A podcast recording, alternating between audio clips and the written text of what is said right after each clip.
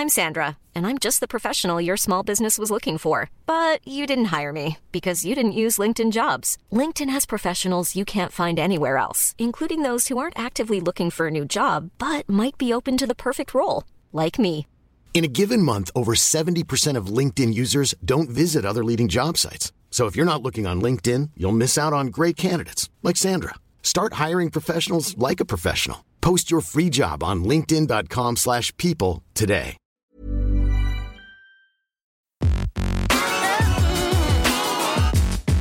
Salut qui?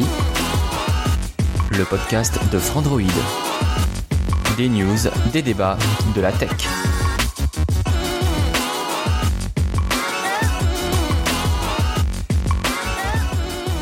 Salut à tous et bienvenue dans ce nouvel épisode de Salut T'es qui? C'est déjà le quatrième épisode, on se retrouve donc en février 2018 pour parler de plein de choses merveilleuses, notamment du S9 qui va peut-être truster le MWC qui aura lieu à la fin du mois. Mais tout d'abord, on va faire le tour de l'actualité avec mes amis et comparses. Euh, Omar, Bonjour. comment ça va Omar? Bonsoir, je ne sais plus.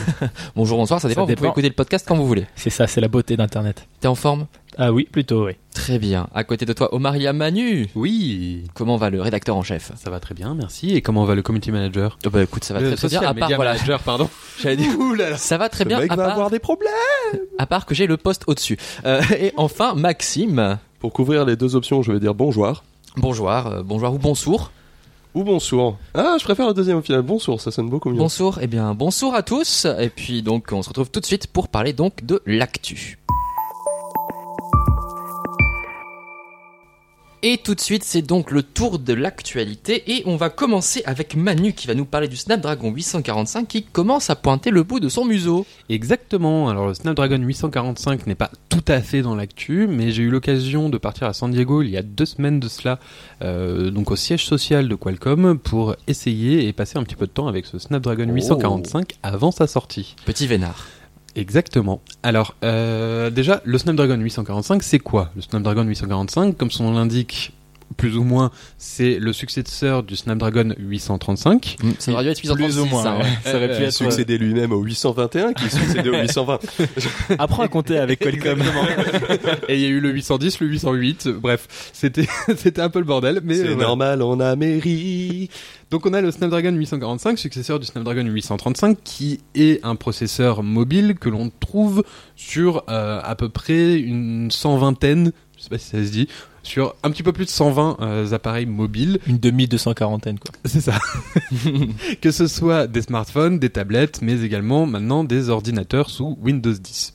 On trouve de nombreux appareils, euh, Mhm. comme je disais, sous Snapdragon 835, euh, mais surtout des appareils très haut de gamme et euh, qui ont une très très bonne réputation, puisque ça va du Google Pixel 2 jusqu'au Galaxy S8 dans sa version, euh, dans sa version américaine. D'accord.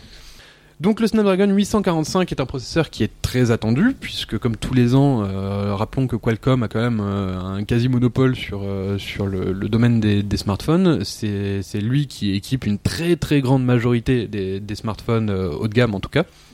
Et on, on voulait savoir ce que ce Snapdragon 845 apporterait par rapport au très bon, déjà très bon 835. Alors il a quoi dans le ventre? Alors il a quoi dans le ventre? Au niveau de l'architecture, c'est grosso modo euh, la même chose puisqu'on a un octo-core composé de 4 cœurs Cryo 385 qui sont des dérivés d'ARM Cortex A75. C'est un petit peu chiant dit comme ça pour ceux qui ne Ça me parle pas. complètement. Voilà, ça me parler. Je savais que toi ça, ça, ça te plairait. Ainsi que 4 cœurs euh, pour l'efficacité énergétique. Euh, donc je vais je vais faire simple. hein. Je vais passer sur toute la toute la partie technique. On a également un GPU Adreno 630 pour ceux euh, à qui ça parle, euh, ainsi qu'un meilleur modem, un Snapdragon X20 qui peut aller jusqu'à 1,2 gigabits par seconde. Alors tout ça comme ça, euh, c'est un peu euh, abstrait, on sait pas trop ce que ça, ce que ça donne. Euh, donc moi j'ai eu l'occasion de passer deux heures avec euh, ce qu'on appelle un référence design du Snapdragon 845. Donc c'est Mhm. un téléphone qui est conçu pour qu'on puisse euh, pour qu'on puisse l'essayer. Euh, donc c'était un téléphone avec euh, un Snapdragon 845. Euh, si je dis pas de bêtises, c'était 6 Go de RAM et un écran QHD. Alors par contre c'est un téléphone qui est très épais donc euh, qui, qui n'a pas les contraintes de, de, de- des téléphones qui sont commercialisés. Euh, donc comme il- est plus épais et un petit peu moins esthétique, il rend également mieux la chaleur, donc ça facilite un petit peu ce, ce côté-là. Bon, maintenant comme on sait que c'est pas non plus forcément le truc le plus optimisé du monde, vu que c'est pas pas un truc final, je pense que ça, ça doit être kiff kiff. Mais au final, ce, qui, ce que vous allez me demander, c'est, Manu, mais ce Snapdragon 845, dans les benchmarks, est-ce qu'il est meilleur? Bah évidemment. euh, Mais Manu, est-ce qu'il fait le café? Alors il fait, il fait pas le café, mais donc euh, au bout de deux heures à benchmarker dans tous les sens euh, Snapdragon 845, j'ai pu voir qu'effectivement il était meilleur que le Snapdragon 835. Est-ce que surprise Mission accomplie? Est-ce que c'est quand même sensible? Est-ce qu'on sent la différence? Alors est-ce qu'on sent la différence? Euh, En vrai, quand tu navigues dans ton téléphone, non. Est-ce que franchement Snapchat ça. va plus vite? Est-ce que. Snapchat va plus vite? Je sais pas, il y avait pas Snapchat sur le sur le, sur Mauvais le téléphone. benchmark. Mauvais benchmark. On parle de Snapdragon. hein, pas- Presque. Euh, mais voilà, au niveau des performances, ce qui est intéressant, c'est de voir que suivant les tests, le Snapdragon 845 fait mieux de 15 à 25%, euh, fait, a des résultats de 15 à 25% supérieurs à ceux du Snapdragon 835. Comme ça, on pourrait se dire c'est plutôt pas mal, d'autant que le 835 euh, est tourné à peu près dans ces eaux-là également euh, par rapport au 821, euh, donc son prédécesseur. Oui, c'est ça. Donc euh, tourné à peu près dans ces eaux-là également euh, au niveau de au niveau du Snapdragon 821. Donc on pourrait se dire que c'est plutôt pas mal. Euh, et pourtant il y, en a pas mal qui ont été déçus à ces, Oh. à ces résultats. Euh, en disant que en, en pointant du doigt notamment le fait que euh, l'Exynos 9810 donc euh, processeur de Samsung que l'on devrait également retrouver dans le Galaxy S9 dans sa version européenne Mhm. était avait des, des résultats plus performants Surprise. surprise. Maintenant, il faut noter que euh, Qualcomm a bien appuyé quand ils ont présenté le Snapdragon 845 que euh, justement cette fois-ci ils essayaient de pas chercher à faire les gros kikous et à avoir les plus gros résultats dans les benchmarks et qu'ils essayaient de se tourner vers l'expérience utilisateur. L'expérience utilisateur, c'est ben, bien évidemment les performances, mais maintenant sur nos téléphones, on a quand même atteint un seuil où la différence de performance ne se ressent pas forcément. Il y a un plafond, ouais, en fait. Voilà, là on arrive vraiment à un, oui, plus un plafond qu'un seuil, effectivement. Merci de noter. euh, Mais les plafonds sont parfois des seuils. Il y, y en a Ah, c'est beau ce que tu dis. il y en a peut-être certains qui ne l'avaient pas noté. donc je te remercie, Omar. Euh, donc, on, on a atteint ce, ce- ce plafond. Et puis, non, d'abord, c'est un, un seuil parce que on n'a pas encore atteint le plafond. On ne sait pas où sera le plafond. C'est un, pa- c'est un palier. débat de français là. Comment on digresse C'est- un palier. Bref, donc euh, en, en termes de performance, on n'a pas forcément besoin de beaucoup plus de performance. Par contre, on, on aimerait que bah, il fonctionne mieux en général. Et euh, donc euh, Qualcomm mise sur bah, tout ce qui est réalité virtuelle, réalité augmentée. Mais bon, ça, j'ai pas eu l'occasion de, de réellement le mettre à l'épreuve à ce niveau-là. Mhm.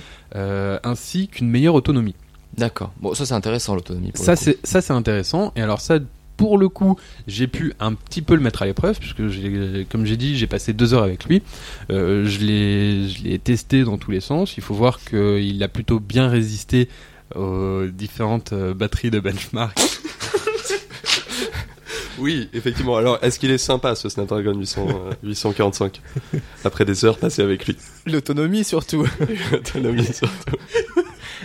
Est-ce qu'il a une bonne endurance et donc il a plutôt une bonne endurance puisque euh, j'ai eu l'occasion mon micro se pète la gueule un peu, Voilà. voilà désolé Non, mais j'en peux plus.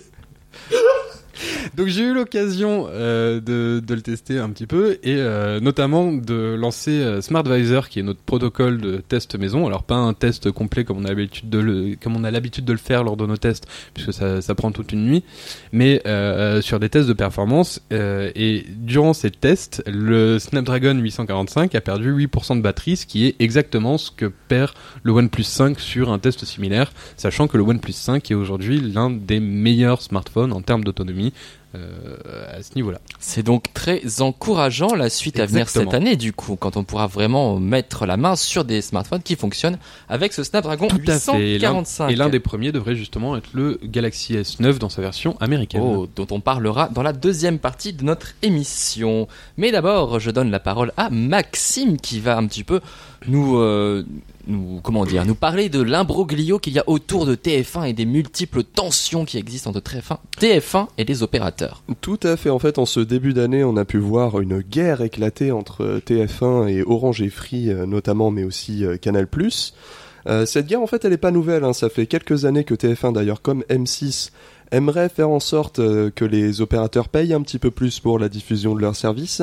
Ceci étant, si on en entend parler en ce début d'année, c'est tout simplement parce que le contrat euh, de distribution, enfin les accords de distribution qui étaient signés entre euh, Orange et TF1 euh, ont pris leur terme le 31 janvier.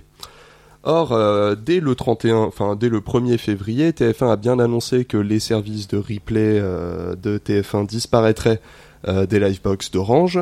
Euh, pour ce qui est du, de la diffusion du direct, euh, elle est toujours disponible a priori à l'heure où on vous parle sur les livebox. Toutefois, euh, TF1 a assigné en justice Orange pour le forcer à arrêter la diffusion. Alors cette affaire, elle est quand même assez subtile. En fait, s'il y a cette euh, différence entre les services de replay et le direct, c'est tout simplement parce que le direct, c'est un flux quelconque hein, qui est géré par TF1 et qui est envoyé, c'est exactement le même flux entre tous les opérateurs.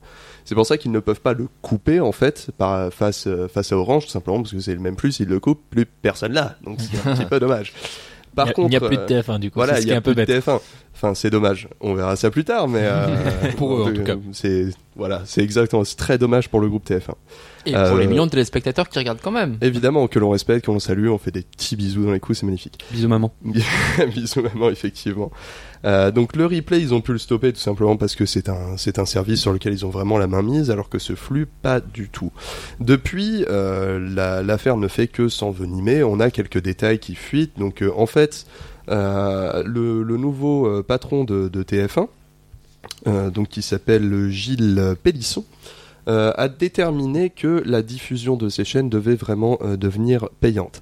À la base, la diffusion des chaînes euh, en clair était totalement gratuite et l'accord de distribution se, passait, se basait pardon, euh, surtout sur les services euh, dits quelque part interactifs qu'ils pouvaient proposer, à savoir donc le replay, aussi le retour en arrière, euh, la pause pendant le direct, etc. La VOD etc. aussi, vidéo à la, La demande. VOD, voilà. Tout ce qui était des services euh, gérés vraiment par TF1, c'était quelque chose que les opérateurs payaient. Par contre, la diffusion était gratuite, tout simplement parce que sur la TNT, c'est gratuit. Donc pourquoi on ferait payer les opérateurs? Tout Maintenant, à fait. voilà. Maintenant, Gilles Pélisson a estimé que les opérateurs devaient payer la diffusion, tout simplement parce que c'était un produit d'appel fort pour les abonnés. En somme, si Orange a TF1, ça rapporte des abonnés à Orange et il devrait filer un petit peu du pécule Oh. à TF1. Moi, dis donc, je trouve que Gilles est un petit polisson quand même. Ce petit Gilou. Alors Po, po, pourquoi po, po. euh, J'avais pas osé la faire celle-là. Je la prépare depuis 10 minutes là donc. Parfait. Alors pourquoi cette affaire ne concerne pas Bouygues et SFR Tout simplement parce que Bouygues, qui est une filiale, enfin Bouygues Télécom, qui est une filiale de Bouygues, au même titre que le groupe TF1 d'ailleurs, Hmm. a déjà accepté ces conditions euh, Oh, bah, étrange. et signé un nouvel accord de distribution dont le montant n'a pas été révélé. Bon, en même temps, ça reste en interne donc euh, voilà. Ça reste en interne naturellement, euh, on ne dira rien. mais C'est bon, fait pendant la pause déj. même groupe. Au fait, Gilou, euh, TF1. SFR a lui aussi accepté les nouvelles conditions et selon le journal Le Monde, c'est un, accord de distribution qui était aux environs de 10 millions d'euros. Maintenant, pourquoi Orange et Free, eux, euh, Tout simplement parce que ces nouveaux tarifs se basent sur un accord fait en rémunération par abonné. En somme, plus on a d'abonnés, plus on paye. Orange, du coup, euh, paye beaucoup. Orange et Free, qui sont ceux ayant le plus d'abonnés sur le fixe en France, naturellement la facture était un petit peu plus salée. On ne sait pas encore exactement euh, la, la facture que concerne Free, qui concerne Free.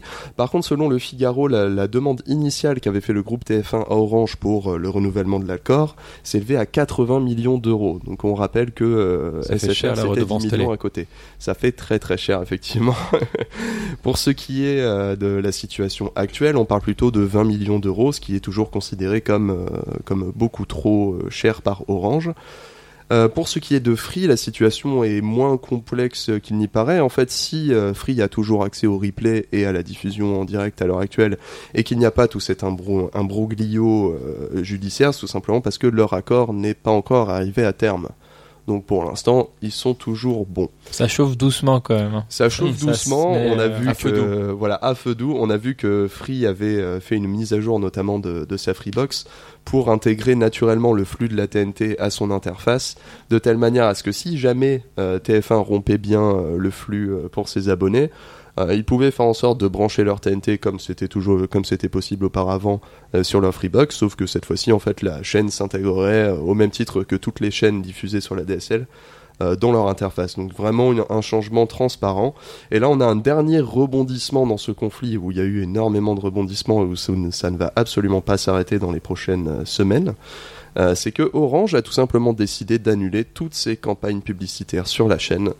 Euh, en guise de représailles, en fait, euh, Orange, bien évidemment, étant euh, un opérateur massif cherchant à récupérer des abonnés, ils ont forcément diffusé sur TF1 des, publicités concernant leurs services, aussi leurs abonnements Soch, etc. Là, ils ont un peu fait, bah écoutez, si vous voulez pas entendre raison, ce qu'on va faire, c'est qu'on va pas vous donner d'argent non plus, hein, sur n'importe quoi. Ah Et- bah c'est donnant Et, donnant. et ce qui est, ce qui est marrant, donnant. c'est que le, manque donnant, à gagner, le manque à gagner pour TF1, il s'évaluerait aussi autour de 20 millions d'euros. Donc ce serait euh, genre, Ce vous voulez nous prendre prix 20 des millions d'euros? Eh ben, Ouais, on va vous, on va vous enlever qu'on- 20 millions d'euros. Voilà. Donc si, la- si d'accord, les accords ne sont pas trouvés entre les deux, il y a euh, cinq chaînes qui disparaîtraient, donc TF1, TMC, TFX qui était NT1 à l'époque, TF1 série et films qui était HD1 et LCI. Donc euh, bon, TMTC. TMTC, oui, effectivement. J'ai fait une petite erreur euh, qui a été euh, qui a été euh, remarquée. Alors ça ne change rien évidemment sur la redevance. On rappelle que le groupe TF1 est un groupe privé, que la redevance concerne les chaînes publiques. Donc euh, non, il n'y aura pas de Mais ristourne. c'est vrai que c'est une question qui, C'est une question Qui qui, revient revient souvent. souvent. Après, euh, TF1 était public il y a des années, je Oh, il y crois, a bien en longtemps, hein. 1978.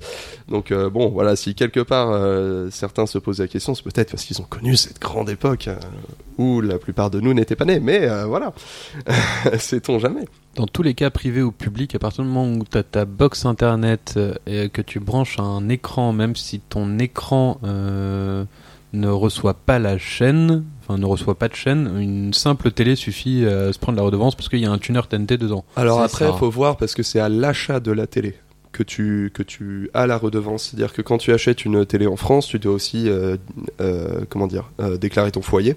Oui. C'est ce qui va c'est ce qui va c'est ce qui va compter pour la redevance. Maintenant, si tu déménages avec ta télé et que tu dis j'ai pas de télé, euh, ils s'en fichent. Maintenant, le truc que moi j'ai fait parce que je n'aime Mais ça, c'est du vol. c'est c'est non c'est de la débrouillardise. mon bon ne dis pas ce que t'as fait, Maxime. On a écouté. euh, Non, non, non. J'ai fait des choses.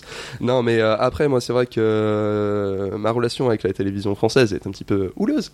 Euh, je ne la regarde pas du tout. Donc, en fait, quand, euh, quand on m'a demandé de payer la redevance, j'ai tout simplement envoyé un mail à mon, à mon représentant euh, local pour lui dire, écoute, euh, comment te dire que je vais absolument pas payer pour ça et euh, ma foi, ils ont été compréhensifs. Hein, donc il n'y a pas de, il y a probablement pas de souci de votre côté si vous voulez pas, si vous voulez ne pas payer la redevance, si vous n'aimez pas les chaînes du groupe. Alors maintenant, euh, il y a surtout un débat qui s'est lancé là-dessus, à savoir est-ce que TF1 vaut- vaut-il vraiment le coup? Est-ce qu'on regarde encore TF1, etc. faut quand même savoir que TF1 c'est le groupe de télévision en France euh, le plus important. Là, selon les chiffres de Médiamétrie euh, pour 2017, il avait quand même 20% des parts d'audience. Euh, c'est le numéro 1 évidemment, mais si on regarde ensuite le numéro Colanta 2... sur TF1, non? Oh, tu, tu me demandes ça, je regarde pas la télé. euh, oui, Je- c'est- je, je crois que c'est ça. Ah, de, Ah, de voilà. Denis Brognard. Je connais les mêmes, ceci étant. Mais euh, voilà, pour vous donner un ordre d'idée, euh, France 2, qui est second, est à 13%. M6, qu'on pourrait penser aussi massif que TF1, est à la troisième place à 9,5% de part d'audience. Donc euh, TF1, c'est vraiment très très massif, et même si ça ne nous concerne pas forcément nous, un peu techos, qui regardons beaucoup de YouTube, un petit peu moins de télévision traditionnelle, c'est vraiment très important. Donc toutes les chaînes de TF1 euh, représentent 27,7% de la part d'audience en France. C'est beaucoup. C'est euh, plus que beaucoup, c'est sûr. On verra un petit peu comment évolue ce feuilleton qui n'arrête pas de rebondir dans tous les sens. En parlant de personnes qui rebondissent dans tous les sens, c'est le moment de se tourner vers Omar, Dis donc. qui va nous parler de Huawei qui est craint par le FBI, par la NSA, par la SNCF, par la RATP, je ne sais plus quoi encore. Par... Tous- tous les acronymes possibles. c'est ça. Vite, un acronyme. non, en gros, euh, bah, euh, Huawei euh, en- aux États-Unis Euh, Enfin, je veux juste rappeler un petit peu avant de parler vraiment de l'affaire en elle-même. Huawei aux États-Unis, c'est une histoire un peu compliquée. hein. Huawei, c'est quand même le troisième constructeur mondial derrière Samsung et Apple. Donc Samsung, Apple, on les présente plus, mais Huawei, il y a encore quand même, c'est vrai, pas mal de gens qui ne connaissent toujours pas. Alors que c'est quand même effectivement le troisième constructeur mondial euh, présent en Asie. Euh, c'est un constructeur chinois, donc évidemment il est présent en Asie, dans beaucoup, de pays, et aussi en Europe, en France beaucoup. Moi-même j'utilise un Huawei d'ailleurs. Euh, mais aux États-Unis, c'est très compliqué pour eux de s'immiscer sur le marché. Et là, normalement, au CES, ils auraient dû nous annoncer euh, enfin euh, une pénétration dans le marché, parce qu'ils étaient en négociation avec AT&T, euh, donc l'un des plus grands opérateurs américains euh, de, de, de téléphonie. Euh, et les, les accords ont capoté au dernier moment. Donc- non, mais les gars, vous m'aidez pas. Juste après une petite pause pour le fou rire, Et donc, mon cher Omar, pourquoi, euh, pourquoi ça a capoté aux États-Unis pour euh, Huawei? Ben, en fait, pour, pour Huawei, euh, pour entrer sur le marché américain, eh ben, il faut qu'il fasse des accords avec les opérateurs nationaux du pays. Et là, ce qu'on apprenait juste un petit peu avant le CES, hein, qui se passait début d'année, un petit peu avant, on apprenait que Huawei était en comment dire, en, en discussion, j'avais plus le mot qui venait, en négociation avec euh, AT&T et du coup normalement euh, ça aurait dû être annoncé pour le CES. Les accords ont été conclus. AT&T et Huawei vont lancer, vont permettre le lancement de produits Huawei aux États-Unis. Et en fait, euh, bah pas du tout. Pendant Ah. le CES, Richard Hughes, c'est donc le patron de Huawei, il a fait un speech, voilà, sur la philosophie du, du groupe, sur les stratégies, sur machin, tout ça. Le truc, le discours bien préparé. Et c'était un, un grand moment dans le CES, c'est que vers la fin de son discours, il a dit voilà, voilà, on sort du discours, euh, je vais vous parler un peu plus euh, personnellement. Là, on sentait l'honnêteté. On sentait coup, vraiment Euh, une, une vraie honnêteté dans, dans le, dans le discours. C'est bah là, en fait, on vient d'apprendre que les négociations avec AT&T n'ont pas du tout fonctionné.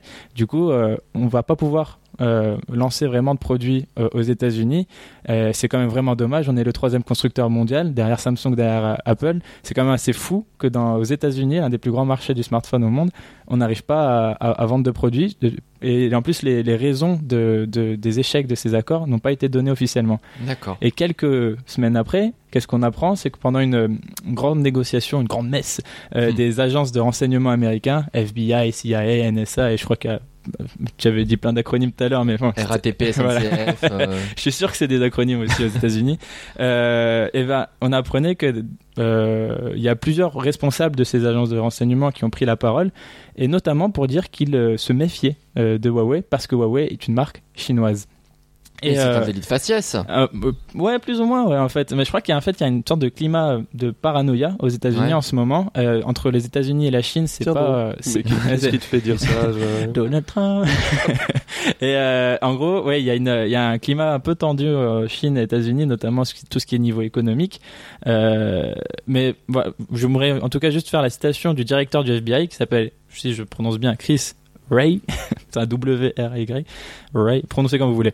Euh, il s'est dit profondément préoccupé par les risques de laisser une entreprise ou entité redevable à des gouvernements étrangers et ne partageant pas nos valeurs acquérir des positions de pouvoir au sein de nos réseaux de télécommunications. C'est limite du protectionnisme en fait. C'est, c'est, ouais, moi pour moi c'est de la paranoïa. hein. C'est vraiment euh, parce que Huawei est une entreprise, euh, bah, en fait, ok, elle est chinoise, mais finalement c'est une entreprise comme les autres. Enfin, C'est une multinationale. c'est une multinationale. euh, ouais, elle a ses défauts. Hein, elle a aussi ses, on l'a prise. À, Qui n'en a pas voilà, on l'a prise plusieurs fois la main dans le sac pour vrai, des problèmes peut- de sécurité, ouais, voilà. pour un peu de surveillance un petit peu Mais trop. on peut la mettre dans le même sac qu'Apple. qu'Apple, que Samsung. Enfin, je veux dire, à ce, à ce niveau-là, il faut laisser aucune marque entrer aux États-Unis. Euh, si on est là, et là, c'est vraiment parce qu'ils sont, euh, chinois. Il y avait, il y a la même chose aussi avec ZTE, donc un autre constructeur chinois un petit peu moins connu pour le grand public, mais c'est quand même aussi un grand constructeur.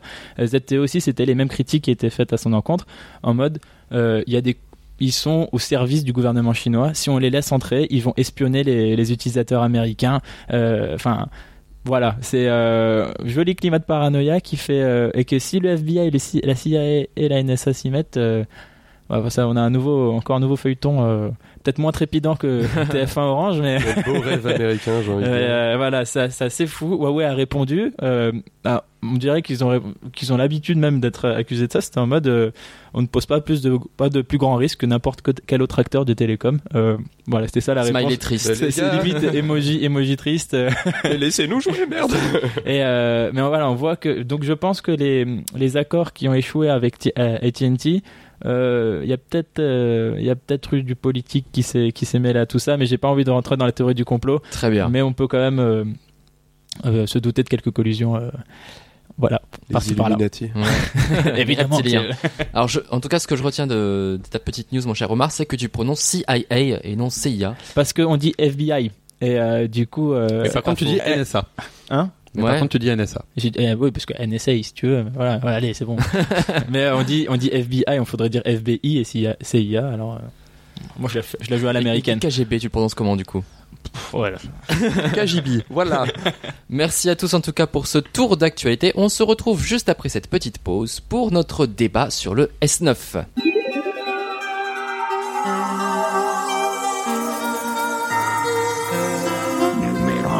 Tech, science, écologie, politique, pop culture, business, une fois par mois, le club internet de Numérama se réunit pour évoquer les sujets qui font l'actualité. Découvrez la société de demain dès aujourd'hui dans Club Internet, le podcast de Numérama.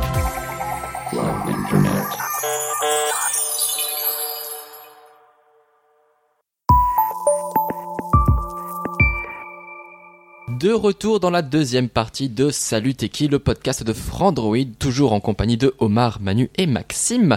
Notre débat du mois, du coup, c'est est-ce que le S9 va-t-il voler le MWC 2018 qui aura lieu d'ici quelques semaines? Euh, À votre avis? Oui. Voilà. fin de l'émission, merci à tous. Non, bon. Déjà, déjà, qu'est-ce qui se passe avec le S9 Pourquoi il fait autant de peur à tant de marques? Il y a pas mal de marques qui se sont débinées, qui osent pas présenter leurs produits au MWC. Ah bah parce, Parce que que Samsung, Samsung- c'est le plus grand constructeur Oh au monde, là hein, là tout là simplement. hein, c'est Voilà. le numéro un depuis des années. Déjà, qui a fui? Euh, Est-ce qu'on peut faire la liste des, euh, la liste Euh, alors, fuyards? LG a annulé son G7. Carrément. Alors oui, eux, ils ont carrément Alors, annulé un smartphone. Ouais, eux, là, au MWC, normalement, ils présentent, le- enfin, l'année dernière, ils avaient présenté le G6. Le Ouais. G5, c'était aussi au MWC. Ouais, ouais, c'était au MWC voilà, aussi, du ouais. coup, euh, euh, et le G7, enfin, on s'attendait au G7. C'était normalement prévu et on a appris que ça a été annulé. Et ils vont présenter une, une version un peu Alors, euh, ouais. améliorée du, du V30, Ouais, le ça, V30 Plus. ça a pas tout à fait Voilà. été an- Ah, ah, annulé. C'est que- surtout que euh, C'est il- bien reporté, quoi. au dernier moment, ils se sont dit, notre smartphone, Enfin- il est peut-être pas aussi bien que ça. Et donc, euh, ça va- reste des rumeurs. Après, on peut éventuellement avoir une surprise. J'y crois pas du tout. Mais voilà, la rumeur veut que le président de la division mobile se soit retourné. Les gars, arrêtez tout Oh là, Mon Dieu, des oreilles. Euh, mais si- sinon, en vrai, le, de mémoire, le G3 et le G4 avaient été présentés euh, autour de mai. Euh, donc de reprendre un calendrier autour de mai-juin, c'est pas, c'est pas déconnant. Il y en a d'autres, il y a Huawei aussi Il y a qui Huawei, ouais. reporte euh, fin mars. Si Fin donc ouais. ils attendent un mois après le MWC. À Paris. À à d'ailleurs. Et pour moi, c'est le plus étonnant Huawei parce que c'est ceux qui veulent absolument bouffer euh, Apple et, euh, et Samsung. Justement, c'est ceux qui ont le moins peur de la Mhm. confrontation généralement avec euh, avec Samsung et Mais Apple. justement, euh, peut-être parce qu'ils veulent être sur ce niveau-là, euh, Samsung et Apple, ils ont en général l'habitude de faire des événements à eux. Apple, ils font jamais, ils sont jamais sur des salons, Ouais. ils font leur événement et tout le monde en parle. Samsung pour le Note 8 par exemple, pour la suite ça a été pareil, c'était leur événement, tout le monde en Oui, parle. mais après, c'était Ouais, une de- année assez spéciale parce que le Snapdragon était en retard, retard, aussi. Ils n'avaient pas le choix aussi de vrai, repousser. mais le, le Note 8 par exemple, c'était leur événement, tu vois. Aussi. Ouais. Là, il n'y avait pas de. Mais Huawei a son propre événement aussi pour les mates. Dans tous les cas, même quand ils sont là euh, sur un sur un salon, Samsung fait leur propre événement, fait son Oui, propre événement. Toujours avec le- Unpacked, C'est le Samsung. Unpacked. C'est le salon Et- Samsung en fait. Après, Ouais. après t'as le salon à côté. C'est- toujours un truc énorme. Et il suffit Ouais. de voir à Barcelone, au Mobile World Congress, tout est aux couleurs de Samsung de toute façon, même quand ils ont rien à présenter. C'est c'est un, c'est un truc. On est là. C'est un truc de fou. À Ju- l'IFA aussi, hein, l'IFA ils ont pas. Juste quand ils ont juste, ils ont une tablette, Hmm. mais euh, partout dans Barcelone, tu vois la tablette. Alors qu'il y, a- il y a plein de téléphones, il y a plein de trucs, euh, mais non, tu vois la tablette Samsung. Ouais, tu vois la puissance, euh, la puissance du, du truc. euh, c'est ce qui est marrant, c'est que ceux qui n'ont pas fait, on pourrait encore faire la liste de ceux qui ont fait Xiaomi aussi. On n'est pas sûr qu'ils. euh, Xiaomi, si a priori. Xiaomi, un une- Mi une X2S. Voilà aussi, mais c'est aussi des voilà, c'est- des petites améliorations. ouais, c'est pas un nouveau produit. Après, il y a que Après- Sony en fait qui étonnamment et serait Nokia. prêt euh, et Nokia, ouais, mais Nokia c'est moins étonnant parce qu'ils, enfin pour, pour moi ça l'est pas en tout cas parce qu'ils viennent de redémarrer, Ouais. ils ont besoin d'une plateforme comme Vous le avez Mobile oublié World Congress. HTC Mais HTC, HTC, ah oublié HTC, donc à partir de là c'est un peu compliqué.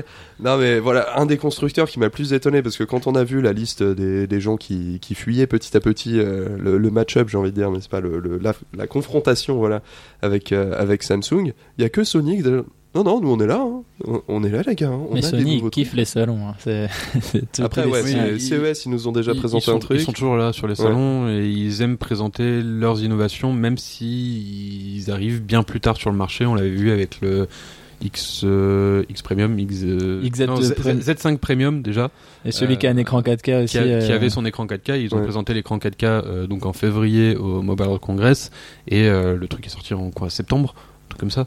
Euh, plutôt, Ouais, ouais, plus- ça, en, été en tout cas. ouais. Mm, Dans l'été, je crois. Hein, parce que justement, il, il avait présenté à côté du Z5 tout court ou non, il y avait le XZ1 et le XZ1 Premium. Je sais- la, je la sais, gamme ça Sony et la gamme Sony est super compliquée. Je sais plus, je m'épère, mais du coup, le, le normal était sorti en juin et le premium était sorti en septembre. Peut-être. Je, c'est, le calendrier Sony est difficile à suivre. Hein. Moi, déjà, on me parle de, il y a trop de X dedans déjà, donc j'arrive plus à suivre, mais c'est comme Ouais, les tu ne connais pas le XZA-X Premium Ultra? C'est ça, en fait, à chaque fois, euh, euh, ça se, ça se complexifie beaucoup trop, mais là, on digresse. Écoute, la prochaine Oui, fois, tu feras les. Zen- après tu feras les Zenfone. Justement, est-ce que c'est pas néfaste un petit peu pour le MWC qui ait autant de défections et que, et que Samsung trust un petit peu le, le salon? Je pense honnêtement que c'est une année un peu particulière. Je suis pas sûr que cette tendance va euh, se confirmer tous euh, les ans. ensuite. Mais euh, L'année dernière, on disait ça parce que justement, il n'y avait pas le 835. Donc Ouais, c'était une année vrai. un peu particulière parce qu'il n'y avait pas Samsung. Euh, là, cette année, c'est une année un peu particulière parce qu'il y a Samsung. c'est pas faux. donc bon, au bout d'un moment, il faut Mais quand je même pense pas que ce soit parce qu'il y a. Samsung en fait. Mais J'ai du coup- j'ai un peu l'impression que tout le monde s'est pris euh, le ratio 18-9, du moins sur le haut de gamme, euh, au coin de la tronche. Et euh, a commencé à faire euh, euh, finalement les concepts sur lesquels on avait taffé euh, un an auparavant, là il faut les changer euh, dans les derniers mois en fait. Hum, Je pense, je, je pense je suis pas sûr, mais ça Moi, je suis pas d'accord avec toi et je Ouais. pense qu'ils ont vraiment peur de Samsung. Euh, puisque euh, bon pour le S8 du coup c'était c'était décalé mais euh, donc le S7 a été présenté au Mobile World Congress et effectivement il y avait d'autres smartphones qui étaient présentés en, en même temps notamment le, le LG G5 avec ses LG euh, Friends Petit avait- ange parti trop tôt. Petit ange Hmm. parti trop tôt, il y avait du Motorola, il y avait euh, du Huawei, il y avait, il y a- il y avait vraiment... Là, là, pour le coup, c'était une année où euh, tous les constructeurs étaient présents. Euh, et Samsung a éclaté tout le monde. On n'a parlé que du Galaxy S7. Ah non, on a parlé du G5, mais pour dire qu'il se foirer, c'est un peu le, c'est un peu le souci. Ouais. Et pourquoi Samsung du coup génère-t-il toujours cet engouement? Ils ont Parce une communauté de, de, de fous. Enfin, ils ont su créer une communauté. Euh, euh, bah, pardon. Une communauté de gens cinglés. non, non, c'était pas ce que j'entendais. Voilà, mais- Ça- Tu vas te faire ont- des amis toi je pense. bah, mine de rien, c'est, franchement, c'est vrai. On voit, on voit beaucoup la communauté Samsung à chaque fois se, se mobiliser pour défendre souvent euh, quand on parle des prix trop élevés de Samsung. oui, enfin, Il y a- y a les le cas réactions- pour tous les smartphones. Excuse-moi de te couper, mais, y quand même. Il y a les, réa- les réactions des, des, des gens de Samsung, ce sera les mêmes que ceux d'Apple. C'est bah, Ils derrière ont Samsung, il y a un service. monter une communauté voilà, autour de leurs Il produits. y a en fait. Samsung, c'est un service, c'est un suivi, c'est machin. Moi, je paye pour parce que je veux Samsung Experience, machin et tout. J'ai vu ça avec le Galaxy A8 2018, par Ouais. exemple. Les, euh, le nombre de gens qui étaient, mais qui étaient pas forcément, enfin, qui étaient plus critiques envers Samsung, qui étaient là en mode, euh, c'est beaucoup trop cher pour un milieu de gamme. Il coûte le même prix qu'un OnePlus 5T, il a pas du tout les mêmes performances.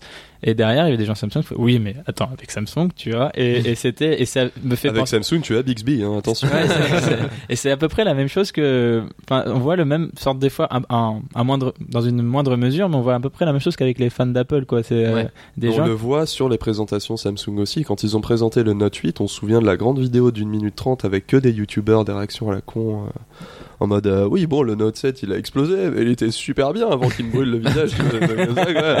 Et genre, on vous a entendu, on est, con- on est avec vous, le Note 8, exactement tout ce que vous voulez, quoi. Enfin, c'est, on sent que Samsung aussi euh, joue beaucoup de ce côté communautariste désormais. Même si Oui. c'est pas le même niveau que, que Apple. Hein. Ils ont créé une aura autour de leur marque, c'est- normal aussi. Ouais. Et, Il y a une vraie ferveur en fait de la part des, des fans qui expliquerait. euh, c'est pas les smartphones en eux-mêmes, ils sont pas spécialement plus avancés, plus Euh, cela. si, si, si, quand même, on peut reconnaître un truc, euh, c'est que Samsung, sur les dernières années, a juste explosé les écrans de, de Ah, smartphones. Il n'y a, Ouais. pas mieux, quoi. Ouais, mais Ça, en ça, même temps, ils maîtrisent de A à Z, j'allais dire de A à B. on s'arrête. Alors moi j'aurais aussi un- un- une réflexion un peu plus terre à terre. Comme je disais, euh, Samsung est présent partout et ils écrasent de marketing un petit peu de Ah, tout. ils ont des budgets euh, exceptionnels en, en marketing. Et, hein. et du coup, on les voit partout. Et en fait, même, comme je disais, même quand ils présentent rien, on, on est obligé de, de les voir. Et donc, du coup, ils, bah, encore une fois, ils écrasent tout le monde. T'es en train de dire que la publicité fonctionne sur les gens? Hmm, Peut-être un peu en fait. hein. Pour revenir sur ça d'ailleurs, euh, pour rejoindre ce que tu dis, Samsung c'est une très vieille boîte aussi, je pense. hein. donc euh, tu sens aussi le, groupe familial qui s'est monté, l'empire et tout. Et du coup, tu vois aussi qu'ils ont ben, beaucoup plus de thunes que les autres à mettre dans ça. Euh, donc effectivement, quand Android a été lancé et tout, enfin.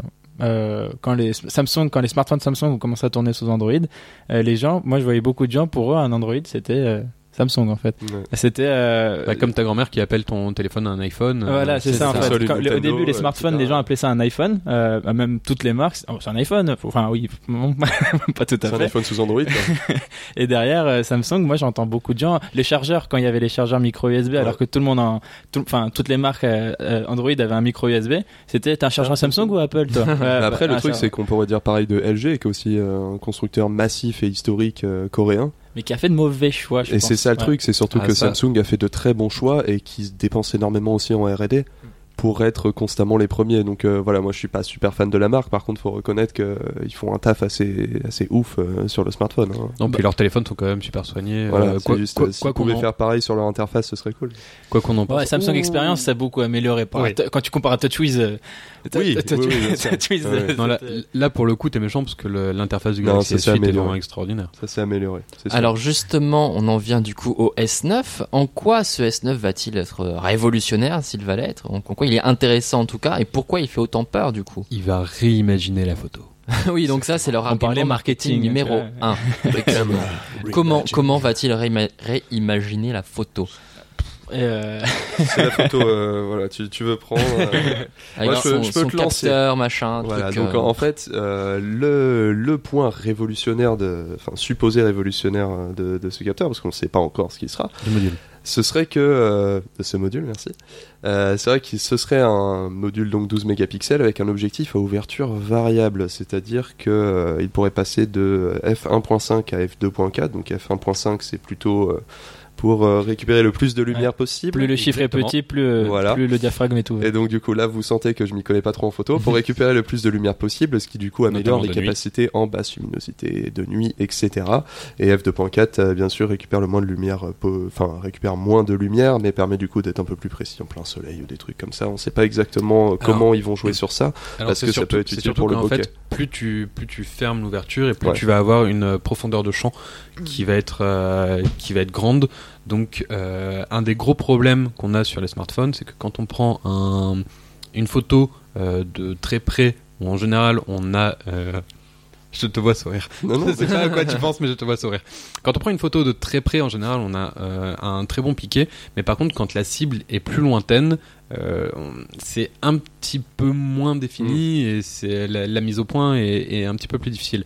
Alors que là, avec une ouverture du coup qui est moins grande, on va avoir une euh, mise au point qui va être euh, plus profonde.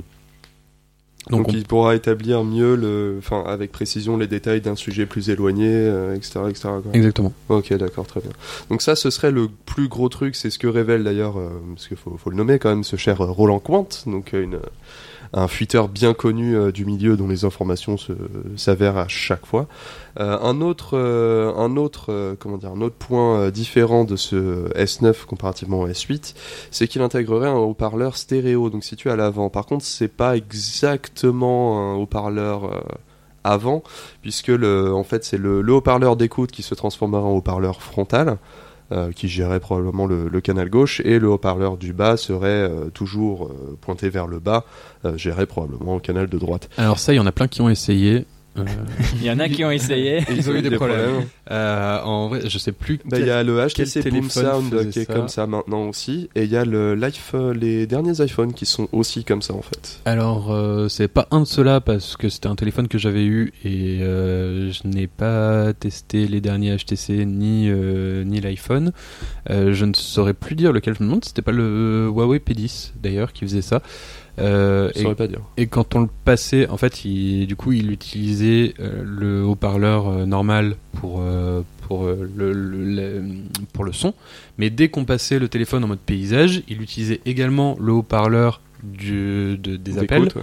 Pour euh, servir de, de double haut-parleur. Le Ouais. problème, c'est que le haut-parleur d'appel et le haut-parleur euh, multimédia n'ont pas du tout la même qualité et ça se ressent énormément. C'est clair. Non, il faut, il faut le prévoir d'entrée de jeu. Il faut qu'il soit assez puissant, mais. euh, Par contre, euh, il y a eu une parce que le Galaxy S9, il n'y a jamais autant de, de, de fuites que sur un smartphone euh, Samsung.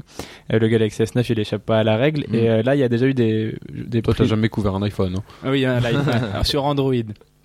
C'est quoi euh, iPhone? On oublie iPhone. non, c'est un iPhone. Un iPhone. Euh, et euh, il y a quelqu'un qui a pris, enfin qui en tout cas prétend avoir pris en main le téléphone pendant une vingtaine de minutes sur Reddit et il réaffirmait beaucoup de choses qu'on savait déjà, mais il disait notamment que c'était la chose qui remarquait le plus et qui était le plus notable, en tout cas sur les points qualitatifs, Mm. euh, c'était le, le stéréo, le euh, haut-parleur stéréo, ouais. euh, donc euh, ça, j'ai bien envie de voir ce que ça va donner. Mais euh, le truc, c'est que ce serait. euh, Enfin, on, on connaît HTC quand même pour euh, la qualité euh, de audio de, de ces de ces smartphones. Généralement, ils se loupent jamais sur ce sur ce côté-là. C'est eux d'ailleurs qui ont euh, popularisé le, les haut-parleurs frontaux.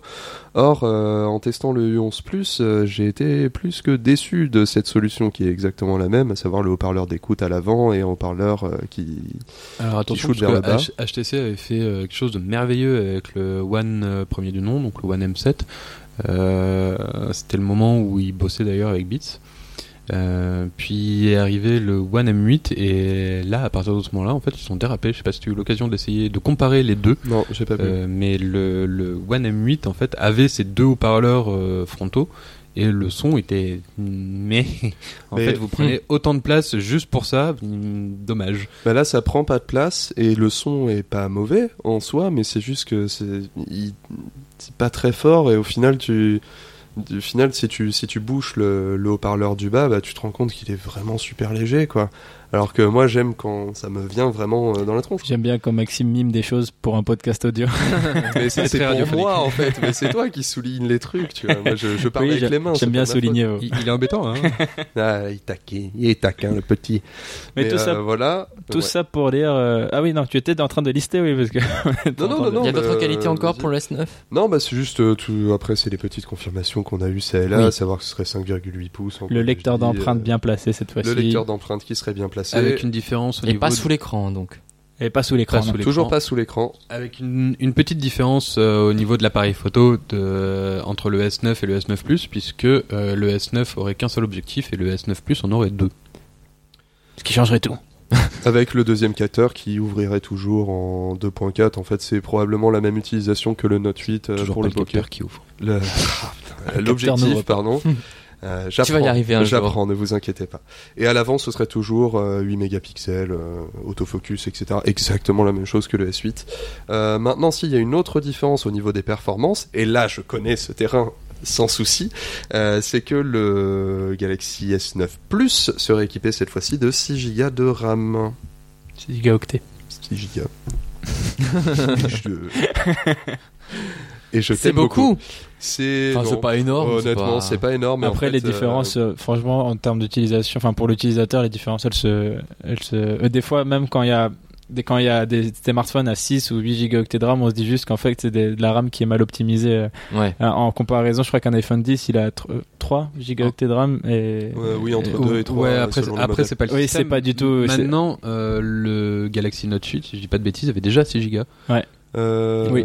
Il en déjà France, Ouais, ouais, je crois qu'il en avait 6 déjà. même en. France euh, et du coup même ça m'étonne enfin ça me paraîtrait bizarre qu'il repasse à 4 Go sur le S9 à moins vraiment enfin de, de vouloir faire un Bah, un écoute, appareil, c'est ce que, euh, c'est ce que j'allais dire, c'est qu'on les a quoi. déjà vus euh, pour le coup sur des benchmarks et même aujourd'hui sur euh, Geekbench, les deux versions, et même que ce soit en Snapdragon ou en Exynos, euh, et à chaque fois 4 Go pour le S9, 6 Go pour euh, le S9 Plus. Sachant qu'en vérité, là sur le marché, le nombre de, de gigas de RAM intégrés sur un smartphone est plutôt utilisé pour le chiffre, pour juste dire bah écoutez Oui. c'est 8 donc c'est plus comme, que euh, 4 Vi- donc ah bah, c'est bien. Vivo en a sorti un avec 10. hein. Enfin, Ouais, euh, en voilà. tra- travail, pardon, c'est pas encore officialisé. Dans les faits, sur un- euh, la différence Dans est les faits, c'est juste- extrêmement mineure. c'est juste pour mettre des applications en cache et pour pouvoir Voilà, faire plaisir de- sur des benchmarks C'est pour Euh, pouvoir faire énormément de multitâches en fait la RAM à la base, hein, parce que ce qui importe c'est surtout que le processeur puisse euh, suivre. euh, Ça me rappelle l'époque des, des consoles. euh, Ouah, 32 bits, 64 exactement bits. ça, exactement ça en fait, à peu de choses près. Sauf que là c'est encore pire parce qu'au moins tu, tu doublais des, tu doublais de bits euh, sur euh, sur console, t'avais quand même euh, des sprites plus grands, etc. Le, le changement était vraiment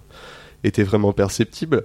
Tandis que euh, là, le changement ne l'est pas, parce que c'est sur un multitâche vraiment très important que le ou euh, des applications extrêmement gourmandes, euh, graphiquement notamment, que tu le verras, sauf que le, les trois quarts, voire les 9 dixièmes des utilisateurs ne verront jamais la différence entre 4 et 6 gigas de RAM. Surtout pas sur Snapchat en tout cas. Mais, va- mais en va gros, euh, sur quelques c'est un- centièmes de seconde. c'est un, ouais, enfin le S9 en gros, il, il va reprendre, il va peut-être être encore plus borderless peut-être, je sais pas sur le design. A priori, il y a vraiment aucun mais changement que- sur le design. hein, hein, si ça va être un euh, le S8 plus, capteur. pe- plus, plus performant, euh, oui, où les peut-être quelques défauts vont être améliorés. Surtout Ouais. en fait le lecteur d'empreintes. euh, Ben, en fait, c'est là où on comprend pourquoi ils visent euh, uniquement l'appareil photo sur euh, Ouais. leur truc marketing. parce qu'à côté, Par euh, contre, moi, ce qui m'étonne, c'est que si effectivement le Galaxy S9 n'a qu'un seul objectif et que 4 Go de RAM, ça va être difficile de justifier son prix, parce que si le prix qu'on a vu est avéré, euh, a priori, ça devrait tourner autour de 900 euros, entre 900 et 950 pour le plus, S9 et entre 1000 et 1050 pour le S9 Plus.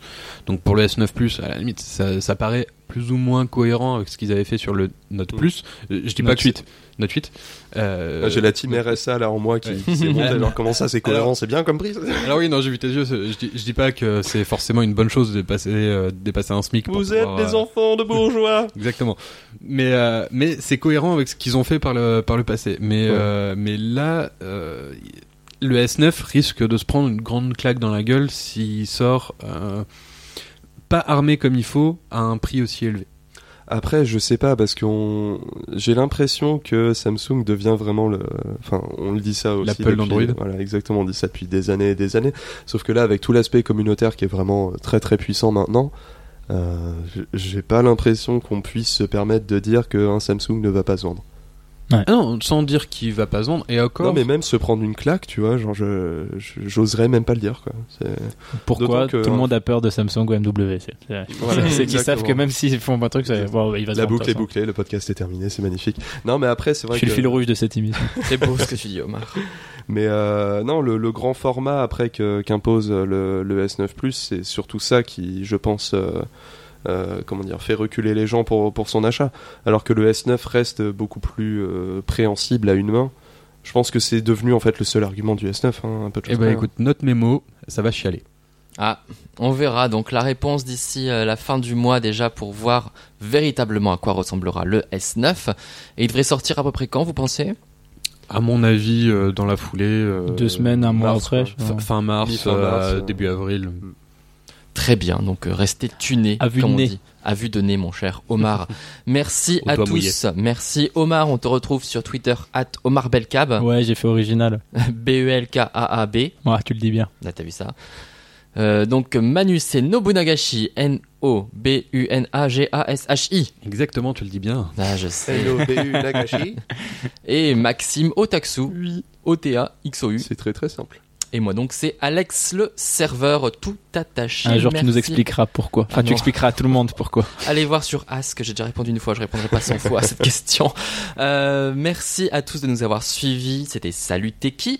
N'hésitez pas aussi à écouter le podcast de Numérama qui s'appelle Club Internet et vous pouvez bien sûr rejoindre Frandroid sur les autres réseaux sociaux, sur Facebook, sur Twitter, sur YouTube, sur Instagram, sur Snapchat, nous sommes partout. À très vite pour un nouveau numéro de Salut Teki. Salut à tous. Salut à tous. Salut. Salut t'es qui Le podcast de Frandroid. Des news, des débats, de la tech.